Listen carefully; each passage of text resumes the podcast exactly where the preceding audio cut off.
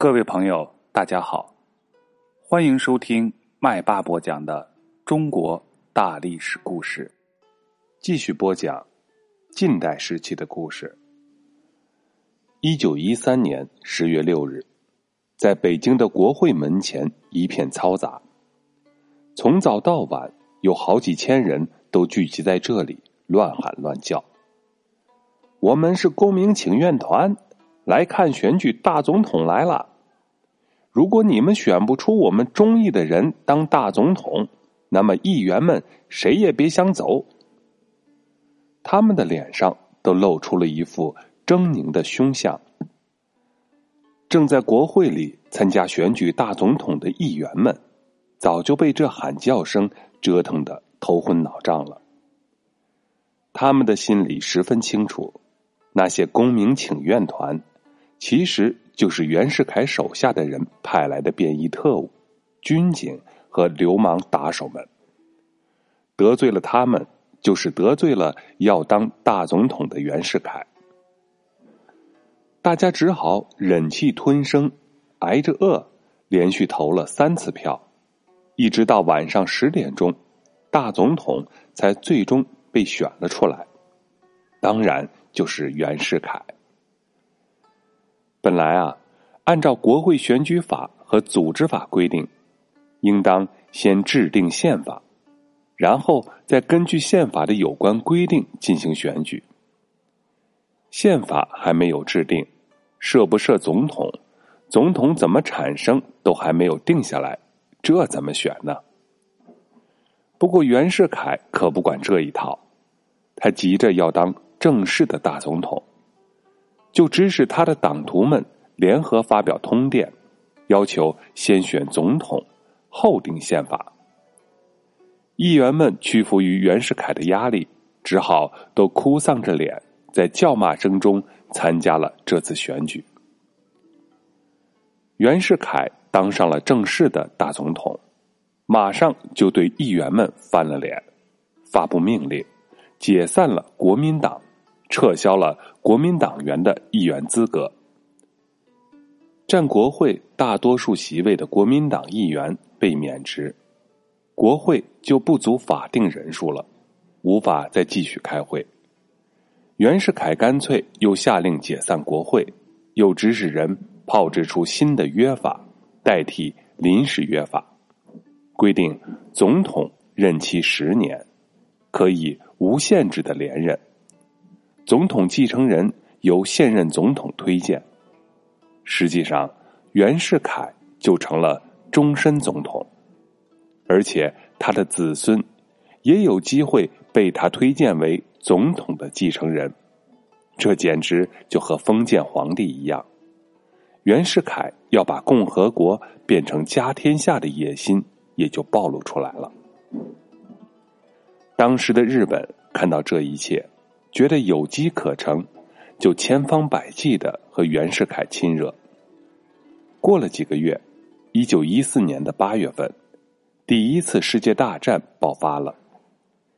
英、俄、法、德等国在欧洲战场上忙于厮杀，一时顾不上中国的事情。东方的日本趁这个机会加紧了对中国的侵略，他借口对德宣战。要接管德国在山东的势力范围，派出了军队，强占了胶济铁路沿线地区和青岛。袁世凯把持的政府发了几份书面抗议，而当时的日本政府根本就没有把他放在心上，不仅没有撤军，反而继续向西推进。日本的驻华公使日志义。根据他们首相的秘密指示，求见袁世凯，对他说：“我们认为中国应该有个皇帝。”袁世凯一本正经的说：“我可没有当皇帝的打算。”日志义又暗示说：“为什么不能当皇帝？关键的因素在于应该与我们日本友好相处。”对此。袁世凯心领神会。一九一五年一月十八日，日志义向袁世凯递交了日本人提出的二十一项条件，对他说：“只要大总统承认这二十一条，日本政府就希望大总统能再高升一步。大总统再高升一步，那就是当皇帝了。”袁世凯听了之后，心花怒放，高高兴兴的伸手接过了日志义手中的二十一条，稍微翻了一下，就说：“请贵公使与外交部具体商谈吧。”二十一条总共分了五个方面的内容：第一，承认日本继承和扩大德国在山东享有的特权；第二，日本在东三省南部、东部和内蒙古可以租借土地、修建铁路，以及开采矿产。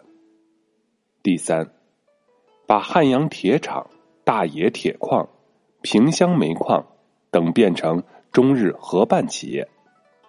第四，中国沿海的台湾岛屿不租借或者让给第三国。第五。中国必须聘用日本人当军事、政治、财政顾问等等内容。这些条约和对战败国的要求是没有两样的。接受了它，就等于承认中国是日本的殖民地了。外交部的人员只好低声下气的请求日本方面能够宽让一些，因为袁世凯做出了指示，要做出让步。不过，日本并不满意。这一年的五月七日，日本发出了最后通牒，限中国政府在四十八小时之内答复。最终结果就是，除了对第五条的部分内容请容日后协商之外，其余的条件完全接受了。袁世凯接受二十一条的消息传出之后。全国的人民都愤怒了，立即掀起了大规模的反日爱国运动。上海的码头工人首先发起罢工，散发传单，决定一致抵制日本货。紧接着，各阶层人民也都行动起来，组织了爱国对日同志会，号召全国人民不要忘记国家的耻辱。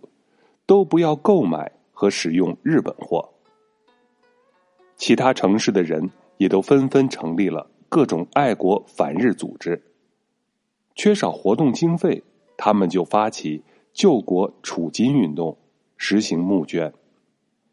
很多平日生活困难的工人、店员、学生、佣人、人力车夫，都节衣缩食，踊跃的捐款，甚至有的乞丐。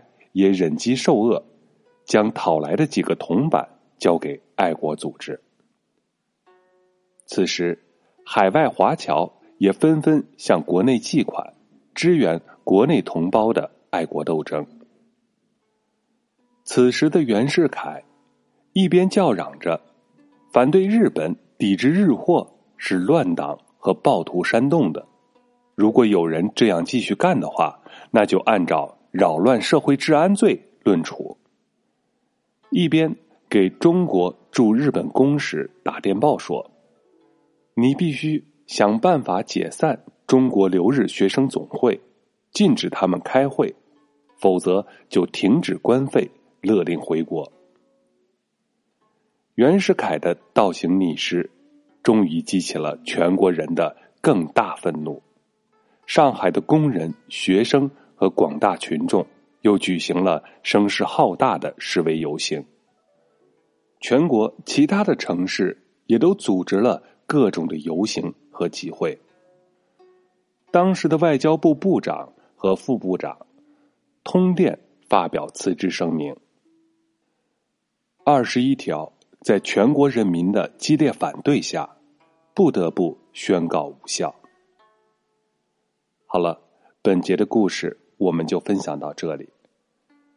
下一节故事，麦霸要给大家分享袁世凯的皇帝梦。